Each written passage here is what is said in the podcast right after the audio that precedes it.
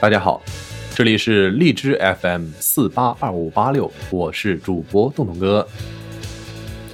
你们现在正在听到的是对于装逼的系统性研究的第三课——装逼之读书。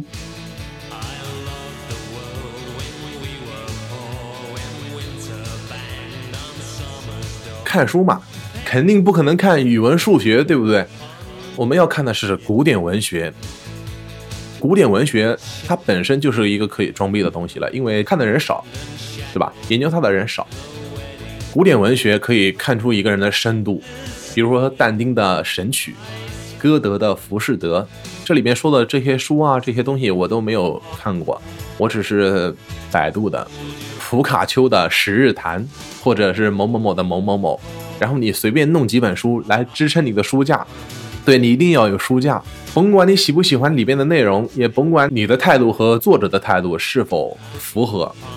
这个年头真正读懂这些书的，你可能一辈子都遇不到，是吧？所以你根本就不用担心会不会有人和你讨论一下这个作品。那么切记有一点，千万不要买一整套的莎士比亚。精装本，这是暴发户买来做家里装修的，啊，这种逼还不如不装呢，知道吗？莎士比亚的书一定不能买精装的，只有肤浅的人才会关心书皮，像我们这种装逼的人都只关心书中的内容，而且千万不要买全套，你买一整套只能说明你是入门级的读者，装逼的最高境界就是只需要买几册简装本。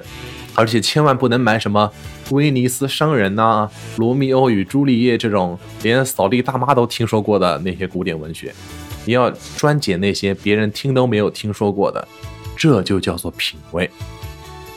你想象一下，就是有一天有一个小傻逼跑到你的家里面，哇，看到你的书架有几本莎士比亚，他正想装一把牛逼青年，可拿下来一看。安东尼与克利奥佩特拉，他顿时傻了眼，然后假装翻了几页，看到你不经意之间用来做书签的那个东西是上世纪某一天的歌剧门票，你还不把他震撼的一败涂地啊？就这么几下，什么都不用说了，你已经和那些普通的装逼文青划开了好多档次。另外。这种书上一定要积一点小灰，这是历史的厚度，至少要说明这本书不是买来做样子的。那个灰嘛，你不用太厚。关于书的新旧，也要把握一个度，全新的肯定不行，那还是暴发户用的，对吧？也不能太旧，毕竟是文学类书籍，它不是工具书，所以你弄得破稀破烂的，只能说明你是读书的时候不爱惜。最佳的装逼方法是保持书的新度，然后不经意之间。一定要是不经意之间哦，然后在某一个页折几个角，某几行画几道线。如果你的字很丑的话，你的笔记也就不用写了。那 OK，现在你的文学水平已经达到了名牌大学中文系助理教授的那种水平了。对于文学青年这种肤浅的称号，你可以永远的 say goodbye 了。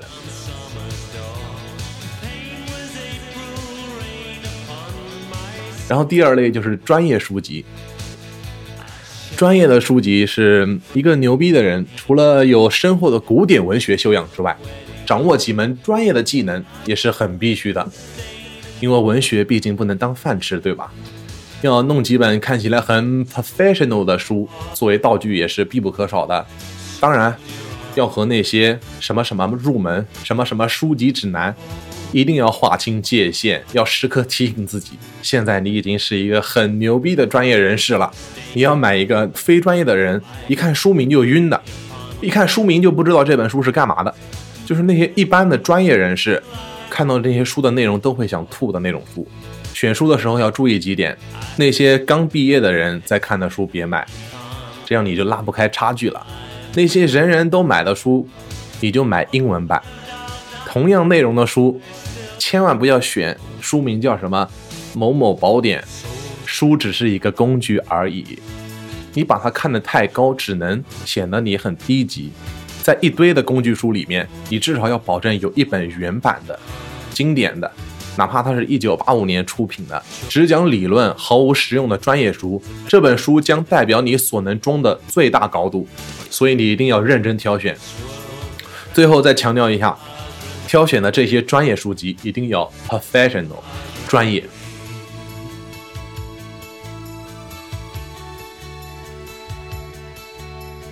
第三就是流行书籍。一个牛逼的人，并不是一个不食人间烟火，一定要和人民群众也扯上关系。所以你要看流行类的书籍，你要和一定的社会流行文学不要保持太远的距离。孔子说：“唯女人与小人难养也，近之则不逊，远之则怨。”和这个道理一样，距离要保持一个度。比如说现在《论语》很火，你可以在床头放一本原版的《论语》。体现你是一个很潮流的牛人，但是切记不能放一个白话文版本的，或是于丹的杂文版。易中天很火，但是你不能买他的新书，太俗。你要买他成名之前的书，比如说《读成记》，这就是保持一个度。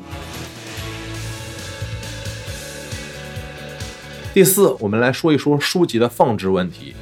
严肃的古典文学一定要规规矩矩的摆在书架或者书桌上，千万不能随手的扔在沙发上，除非你想假装成一个很叛逆的年轻人。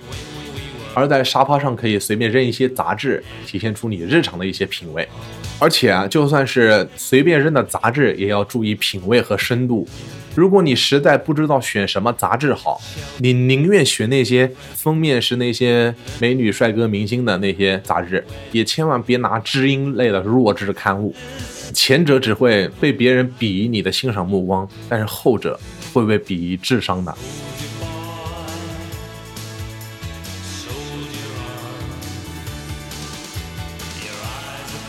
床头，我们讲讲床头。床头也是一个放书的很重要的地方，它可以体现你在床上的不凡品味。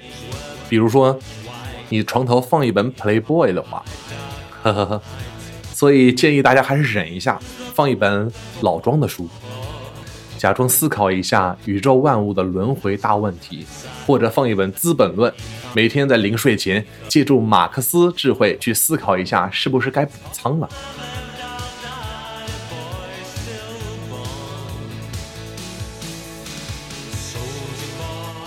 还有一个地方是装逼人士不能遗忘的舞台，是什么地方呢？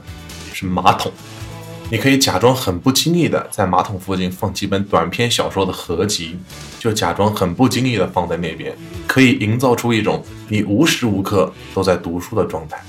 但是不能放太久，不然就受潮了，就有点太过了。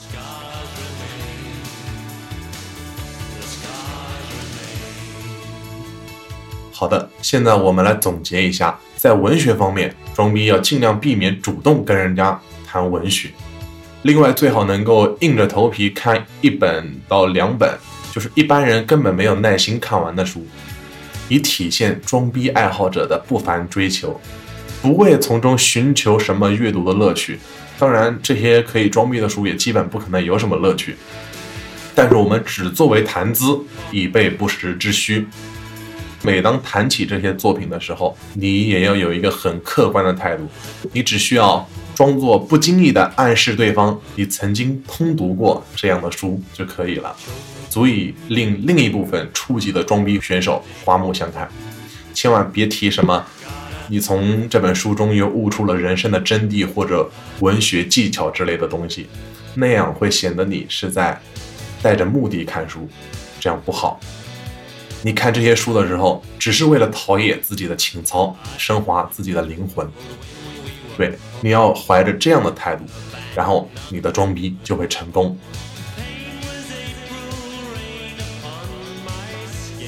好了，关于为了装逼而读书的部分就讲那么多。下期节目是为了装逼而听音乐，以及怎么打断某人正在装逼的行为。喜欢我，请订阅我，我是东东哥。这里是荔枝 FM 四八二五八六，今天的节目就是这样，擦浪嘿，么么哒。我就静静的看着你装逼，从来都不会打断你。你又有钱又帅气，认识你是我的福气。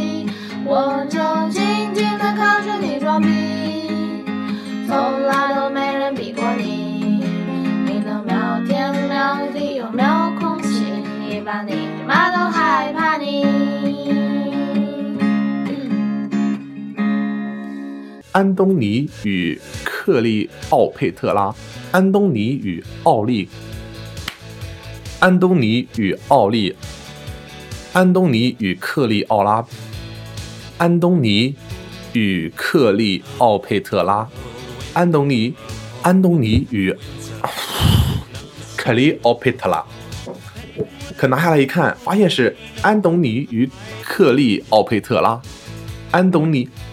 拿下来一看，发现是安东尼与奥利奥佩特拉，克利奥佩特拉，安东尼与奥，哈哈，这个书名好难读啊，我受不了了。可拿下来一看是安东尼与克利奥佩特拉，他顿时傻了眼。